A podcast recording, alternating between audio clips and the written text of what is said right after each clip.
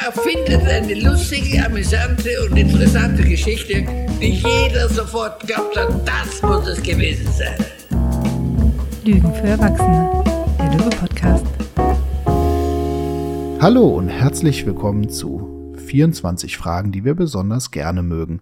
Wir haben beschlossen, vom 1. bis 24. Dezember jeweils eine Frage zu besprechen, die wir in Coaching, Supervision und Beratung besonders schätzen. Und heute wieder mit einer Frage von Ronja. Ja, und nicht nur in Coaching, Supervision und Beratung, sondern auch in Therapie.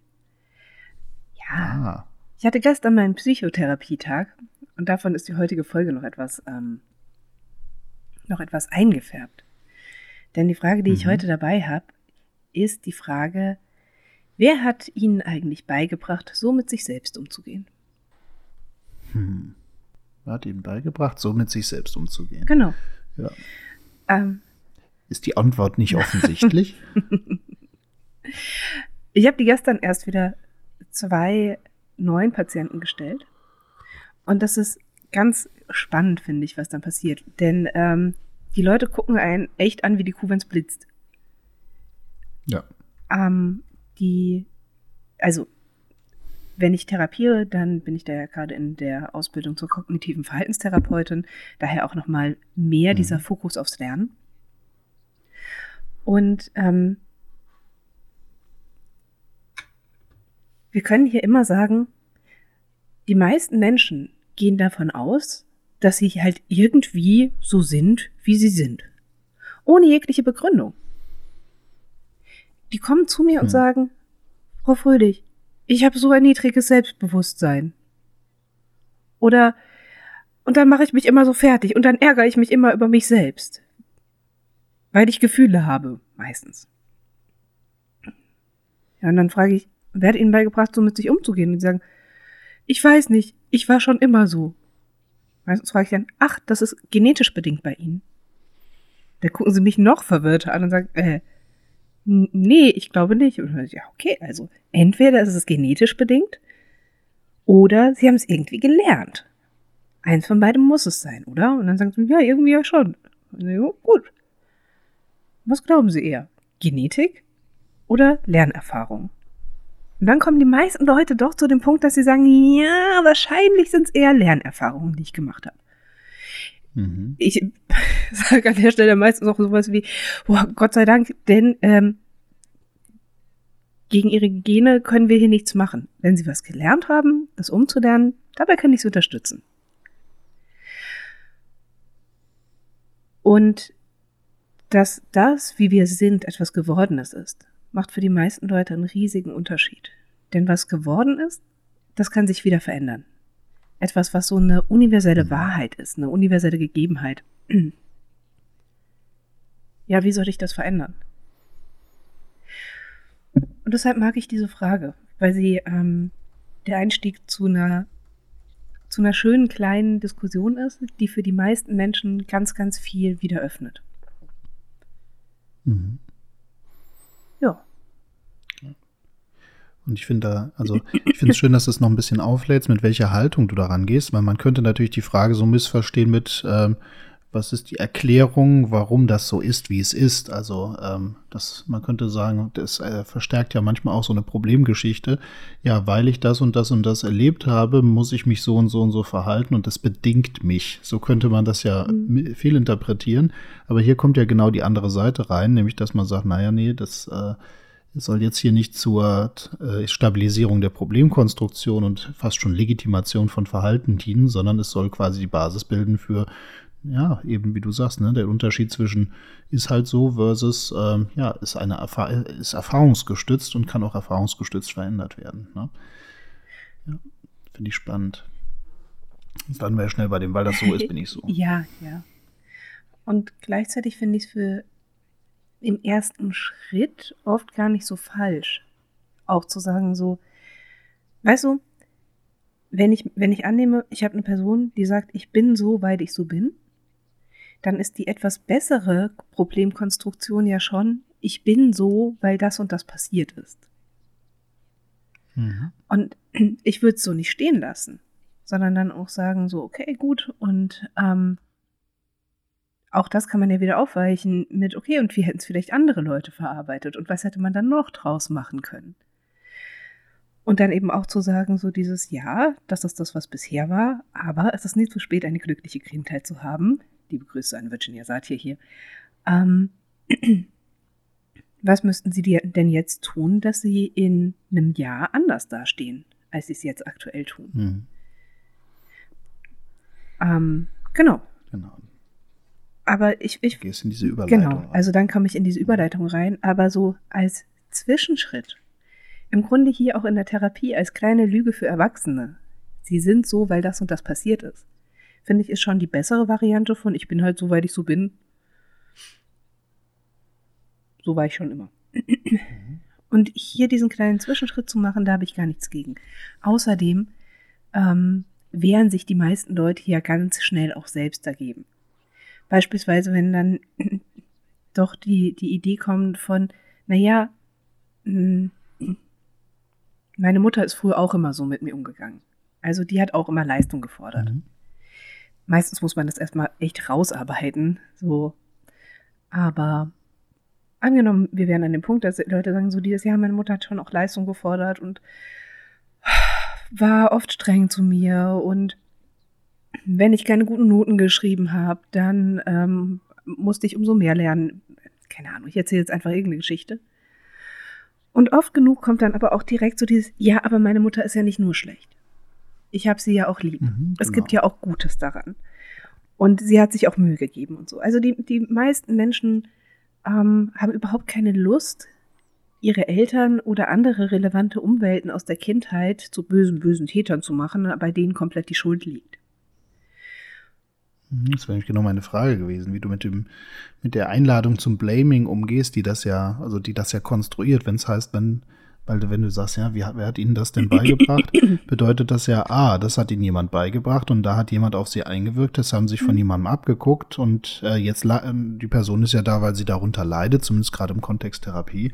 Und da müsste man ja schon sagen, so wer hat ihnen denn die Suppe eingebrockt, so könnte man das ja ganz schnell auch äh, rüberbringen. Und da bringt man die Leute natürlich auch in einen Loyalitätskonflikt, je nachdem, was Also die meine da haben, ne? einfachste Auflösung davon ist immer zu sagen, so dieses, okay, also es gab einen Teil ihrer Mutter, der sehr fordernd war. Wie war ihre Mutter denn noch? Sodass ich hier einfach wieder den Fokus auf die Gesamtperson nehme, lege, anstatt auf nur diesen einen Teil.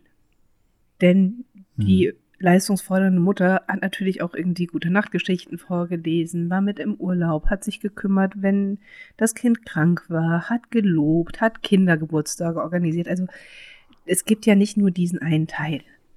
Sonst wären Menschen ja auch nur Mhm. kaputt. Sind sie nicht. Hm, naja. Ähm, Mhm. Ist dir, da, ist dir dabei wichtig, dass dieses beigebracht bekommen, also dass man sagt, ich bin halt ein schutzbedürftiges Wesen und etwas anderes, was in dem Moment Einfluss auf mich nehmen konnte, weil mächtiger und so weiter hat mir das halt beigebracht. Also es war so ein aktiver Prozess. Also ähm, um auch quasi Klientel so damit, ich sag mal, ein bisschen rauszunehmen aus einer Schuld oder Verantwortung und durchaus auch Mächtige verantwortlich zu machen. Oder wäre es auch zum Beispiel möglich, die Frage so abzuändern im Sinne von, äh, wo haben Sie sich das denn abgeschaut? Also etwas indirekt davon, naja, das habe ich, also nicht nur, das hat mir jemand beigebracht aktiv, sondern das habe ich mir vielleicht auch abgeschaut. Oder würdest du sagen, das macht für dich einen Unterschied, ähm, wann du diese Fragen setzt? für mich ist der Gedanke hinter beiden der gleiche. Mhm. Ähm, ich würde wahrscheinlich den Unterschied machen, zu sagen, wenn jemand gerade dabei ist, sich selbst sehr die Schuld zu geben an dem, wie er ist, Mhm. dann würde ich dieses, wer hat Ihnen das beigebracht, nehmen. Wenn jemand, also um einfach den Perspektivwechsel zu machen, auch zu sagen, hä, Ihr Leben ist nicht nur Ihr Leben, da waren noch ganz viele andere Leute dran beteiligt. Und dadurch eben auch genau das zu nutzen, zu sagen, wir spielen mal den Schuldball auf die andere Seite und gucken, was passiert. Wenn jemand sowieso die ganze Zeit dabei ist, ähm, die Welt und andere Menschen dafür verantwortlich zu machen, wie es heute ist, dann würde ich eher dieses, von wem haben sie sich denn das abgeschaut nehmen. Weil da wieder dieser aktive Mhm. Akt des Menschen, der gerade ge- mir gegenüber sitzt, ähm, dabei ist und wichtig ist. Und da wieder so diese, die, die Selbstverantwortung von, sie haben sich das irgendwo abgeschaut, sie hätten sich das auch woanders abschauen können, ähm, mehr eine Rolle spielt. Oder die Person sowieso schon sehr viele gute Gründe im Verhalten gegenüber sieht und einfach auch, auch ich sag mal, Blaming gar nicht will, dann kann man jetzt abgeschaut so sagt Motto, ist ja auch ein schlauer Mechanismus. Ja. Ne?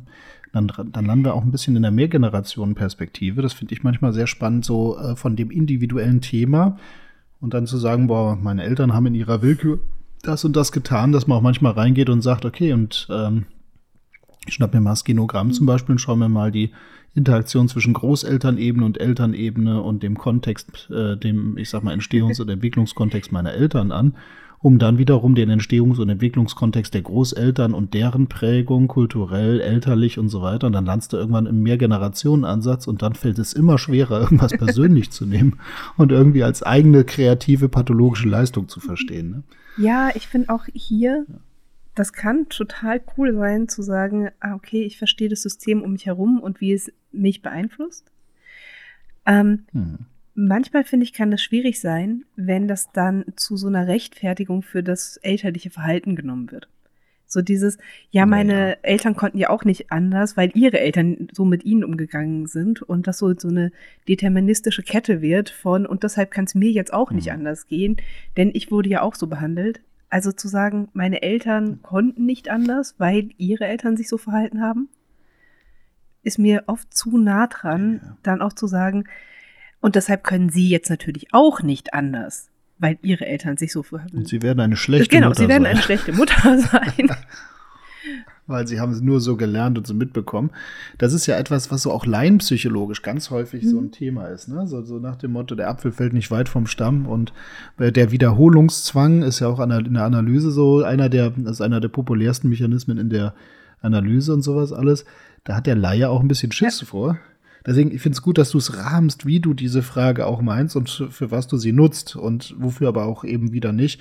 Ähm, aber ich finde, es ist so eine Frage, wo man als Laie aufpassen muss, dass man die nicht in den, äh, also dass man da nicht in falsche Bewusstheit oder in eine, also falsch ist ja auch blöd, in eine ungünstige äh, Rahmung reingerät durch die Frage, ne? Also das ja, ist schon eine Herausforderung, schon eine Therapeutenfrage. Und äh, das Schöne daran ist, du sagst ja gerade, schöne Therapeutenfrage. Ähm, es öffnet ganz, ganz viele Möglichkeiten zu schauen, was macht mein Gegenüber aus der Frage. Und darauf dann eben auch in teilweise auch fast schon bewusste Fehlschlüsse reinzugehen, um die dann eben auch wieder auseinanderzunehmen. Mhm. Also für mich ist das eine schöne mhm. Aufschlagsfrage für einen Prozess, wenn ich es in der Therapie verwende. Naja, und auch wenn, wenn ähm, Klienten ein bisschen mehr gelernt haben, in diesen Konzepten zu denken, fällt es ihnen auch oftmals leichter, sich von ihren beispielsweise Selbstabwertung oder ähnlichem abzugrenzen. Denn es ist einfacher, sich von, naja, oh, ich nehme jetzt mal den Vater. Man sollte nicht immer auf den armen Müttern rumhacken, die haben es schwer genug. Also, ähm, man sollte nicht, es ist einfacher, am Ende dann zu sagen, oh, diese Stimme, die sagt, boah, hm, ob das ja wirklich genügt, hast du dich auch genug angestrengt? Wenn ich hier sage, ah, das ist wieder die Stimme meines Vaters, nee, ich bin mittlerweile erwachsen, auf die habe ich keinen Bock mehr, die darf jetzt auch gehen.